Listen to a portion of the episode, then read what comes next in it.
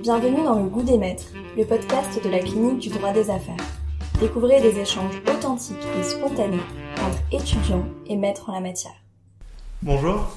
Bonjour. Bienvenue dans Le Goût des Maîtres, le podcast de la clinique du droit des affaires. Nous recevons aujourd'hui Maître Minkowski, avocate au barreau de Paris. Maître, commençons par la tradition. Qui sont vos maîtres? J'ai un maître qui est euh, Maître Hervé Temim, aujourd'hui mon associé et quand j'ai commencé mon patron. Je travaille avec lui depuis une quinzaine d'années. Il a été un patron quand j'étais collaboratrice euh, très formateur, pas parce qu'il euh, venait euh, corriger au mot à mot mes conclusions ou qu'il me donne des conseils pour mes plaidoiries, c'est pas du tout son genre, mais parce qu'il m'a dit dès le premier jour, bah voilà, en fait maintenant vous êtes avocate et vous êtes autant avocate qu'un confrère euh, qui a 25 ans de barreau. Et quand vous serez en audience, euh, c'est à ça que vous devez penser. Donc il m'a laissé une très grande autonomie, ce qui correspondait assez bien à mon caractère, parce que finalement, quand vous êtes autonome, vous êtes responsable. Quand vous êtes responsable, vous êtes angoissé. Et quand on est avocat, on n'est jamais bon si on n'est pas angoissé. Si on vérifie pas euh, dix fois dans son code des articles qu'on croit connaître par cœur, si on ne regarde pas en permanence, il y a de nouvelles jurisprudences, en matière pénale, on ne peut pas y arriver. Donc il m'a, formé en ne me formant pas, j'ai envie de vous dire. Et puis après, j'ai euh, évidemment beaucoup appris à le regarder, à préparer les procès euh, avec lui, à l'entendre plaider. Et euh, c'est donc mon seul et unique maître. Vous parlez donc de la, de la transmission que Maître Ténim dans, dans, votre, dans votre formation. Si rétrospectivement, aujourd'hui, vous étiez étudiante en droit, en Master 2, pourquoi euh, n'iriez-vous pas vers la profession d'avocat? Je vois aucune raison qui me ferait prendre cette, décision, hein, très objectivement. Moi, j'ai toujours voulu, depuis que je suis petite, euh, être avocat. Pas du tout euh, parce que j'avais des exemples autour de moi. Aucun avocat dans ma famille ou dans les amis de mes parents. Enfin, c'était pas du tout une profession que je connaissais intimement ou personnellement. Je suis vraiment venue à la profession par la fiction, le romanesque, les films, euh, ça m'a toujours plu, les procès. Et, dans les procès, dans les enquêtes, le personnage qui me donnait envie, c'était celui de l'avocat, celui auquel je, je m'identifiais, c'était comme ça. Donc j'ai fait mes études de droit pour ça, j'ai embrassé ce métier. Et il n'y a pas un matin où je me dis que je devrais en faire un autre. Donc euh, je ne peux pas répondre à votre question, pourquoi est-ce que je prendrai un autre chemin je, je, ne pense pas que je prendrai un autre chemin. Il n'y a aucune raison. Euh, qui me semble justifier euh, aujourd'hui de ne pas devenir avocat. Et malgré le fait que, que, ce métier soit une vocation chez vous, si on, si on peut dire ainsi, euh, quelles évolutions, quels changements au sein de l'avocature déplorez-vous? Non, mais moi, de toute façon, alors c'est peut-être une question d'état d'esprit, mais je déteste les gens qui disent tout le temps c'était mieux avant pour telle ou telle raison. Je crois qu'au contraire, la profession est en train de se moderniser qui s'est passé autour du Covid, ça a un peu donné un, gros coup de pied dans la fourmilière euh, sur euh, la, notion de présence euh, au, cabinet. on est quand même des professions libérales, donc sans évidemment qu'on puisse aller s'installer à 400 km pour préparer ses dossiers, parce que la vérité c'est qu'on a des, audiences, et surtout en pénal, on peut être appelé pour une garde à vue d'une heure à l'autre. Donc, euh, mais euh, je pense que ça a apporté de la souplesse dans l'organisation euh, du travail pour beaucoup de cabinets. ça, c'est ça, c'est positif. on a à Paris un nouveau tribunal judiciaire, alors qui n'est pas parfait, hein, mais quand moi je plaide à, à Paris le matin et que l'après-midi je vais à Bobigny, je mesure quand même la chance qu'on a d'être d'être aussi bien installé. Euh, la dématérialisation des procédures euh, se poursuit, euh, maintenant même au pénal. on reçoit la notification des réquisitoires par la voie électronique. je dis ça parce que justement j'en ai eu un hier et je me disais vraiment, y a, y a, on progresse. on progresse doucement mais sûrement. donc non, non, il n'y a pas d'évolution négative que je, que je peux constater par rapport au jour où j'ai commencé il y a 15 ans. Vous êtes pénaliste, une matière euh, dans laquelle l'humain est extrêmement présent.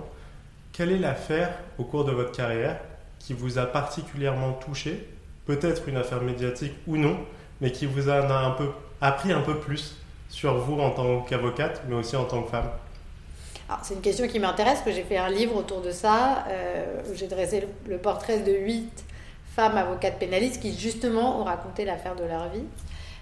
J'en ai raconté une rapidement dans le livre parce que tout le monde me disait pendant la préparation Ah, et toi, tu parles de quoi? Je dis bah, Moi, de rien. Je fais un livre sur les autres, pas sur moi. Donc, j'ai quand même introduit un, épilogue où je dis de quelle affaire j'aurais parlé, mais aujourd'hui j'ai envie de vous dire c'est peut-être une autre affaire encore, et qui est en effet une, affaire médiatique, mais qui, m'a marqué, euh, puisque euh, notre, notre client est décédé il n'y a pas longtemps, qui était Bernard Tapie, qu'on a accompagné dans la, procédure pénale liée à l'arbitrage euh, depuis, depuis l'année 2013.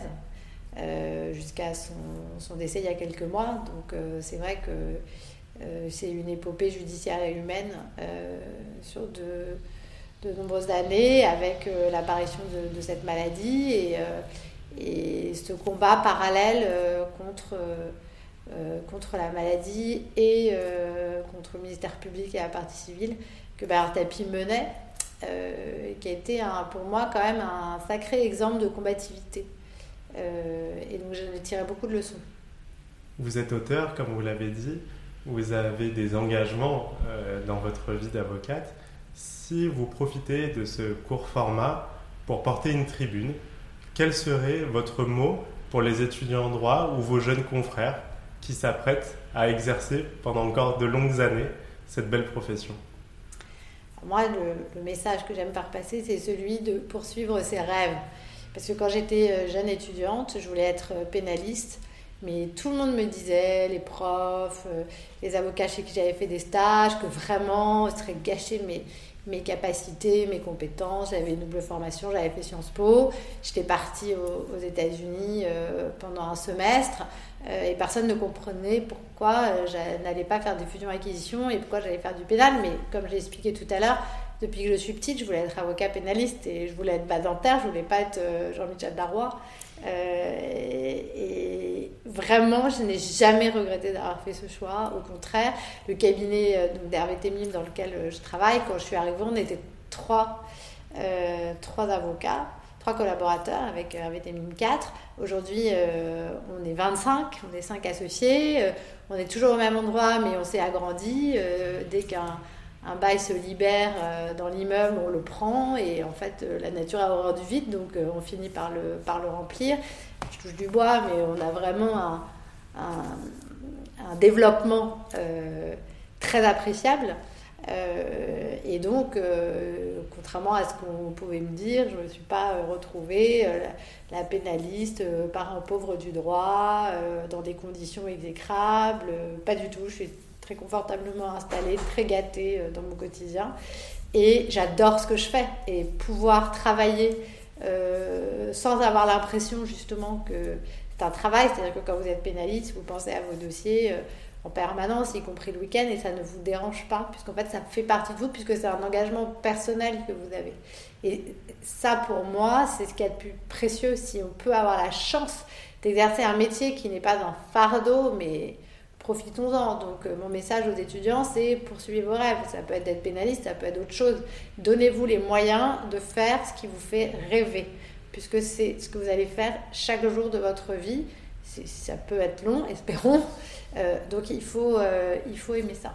Et donc aujourd'hui, après 15 ans de bar, quel est votre rêve professionnel? Est-il toujours le même que celui le jour où vous avez prêté serment ou a-t-il évolué? Quel est-il?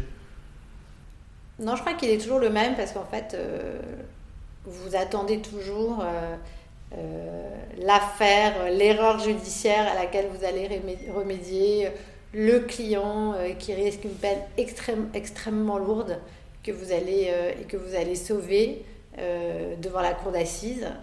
et cette affaire-là, je ne l'ai pas encore défendue. Donc non, non, mon rêve professionnel n'a pas changé. Pour revenir brièvement sur, sur votre livre, je suis persuadé que les lettres euh, ont un rôle crucial dans le métier d'avocat. Quel est votre sentiment aujourd'hui sur l'articulation entre la littérature, le droit? Est-ce que c'est quelque chose qui se perd ou au contraire, euh, vous constatez un, intérêt des, plus jeunes avocats pour la matière littéraire et son usage au sein de leur plaidoirie Alors, les plus jeunes, je ne sais pas. ce qui est certain, c'est que les avocats produisent beaucoup de livres. moi, je trouve que c'est très important ça reste un métier de, mots, euh, de mots parlés, de mots écrits aussi. Euh, des conclusions, ça peut être, euh, ça peut être bien écrit ou mal écrit. Si ça peut être bien écrit, c'est certain que c'est toujours mieux. Quand on est avocat, quand on défend, on, peut avoir à un moment donné de sa plaidoirie ou de ses conclusions, raconter une histoire. C'est bien de, savoir comment, le faire. Donc euh, oui, pour moi, la matière littéraire est inextricablement liée euh, au métier d'avocat. Euh, ce qui est, je, ne sais pas comment les, les, jeunes vont aborder ce sujet, mais ce qui est sûr, c'est que dans les générations de personnes qui ont moins de 10 ans de barreau, il y en a beaucoup qui, qui écrivent des livres, des livres de toutes sortes d'ailleurs. et moi, je trouve, ça, je trouve ça formidable. Et quel est l'ouvrage, vous, qui vous a un peu plus marqué en tant que jeune avocate ou euh, dans vos années d'études euh, en droit? Quel est-il cet ouvrage?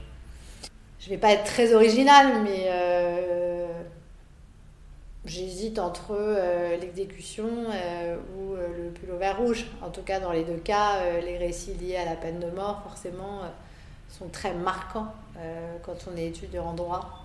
Et comprendre ce que les avocats ont pu ressentir en accompagnant leurs clients à l'échafaud, euh, c'est quelque chose de profondément marquant, nécessairement. Pour conclure, vous avez déjà évoqué certains de vos confrères pendant notre entretien. Qui sont ceux aujourd'hui qui vous inspirent euh, dans leur pratique, euh, dans votre matière ou non, et qui vous font toujours vibrer et vous donnent l'envie d'exercer cette profession encore pour de nombreuses années encore une fois, si je réponds Robert Badinter, vous allez me dire, alors il n'est plus avocat depuis longtemps, mais je l'ai entendu euh, faire un discours au Panthéon euh, au moment de, l'anniversaire de l'abolition. La, euh, sa voix si particulière qui s'envole sous la voûte, c'est un, moment que je n'oublierai jamais. C'était pas une plaidoirie, mais presque. oui, quand je vois cet homme qui n'est pas tout jeune, j'ai pas son âge exact, mais enfin, il faudrait vérifier. Euh, en tout cas plus de 80, ça c'est sûr. Euh, parler avec autant d'éloquence encore maintenant, euh, oui, ça m'encourage à continuer et, je vois que j'ai encore beaucoup de, de, progrès et de marge devant moi. Merci beaucoup, maître. Je vous en prie. C'était Le Goût des Maîtres, le podcast de la clinique du droit des affaires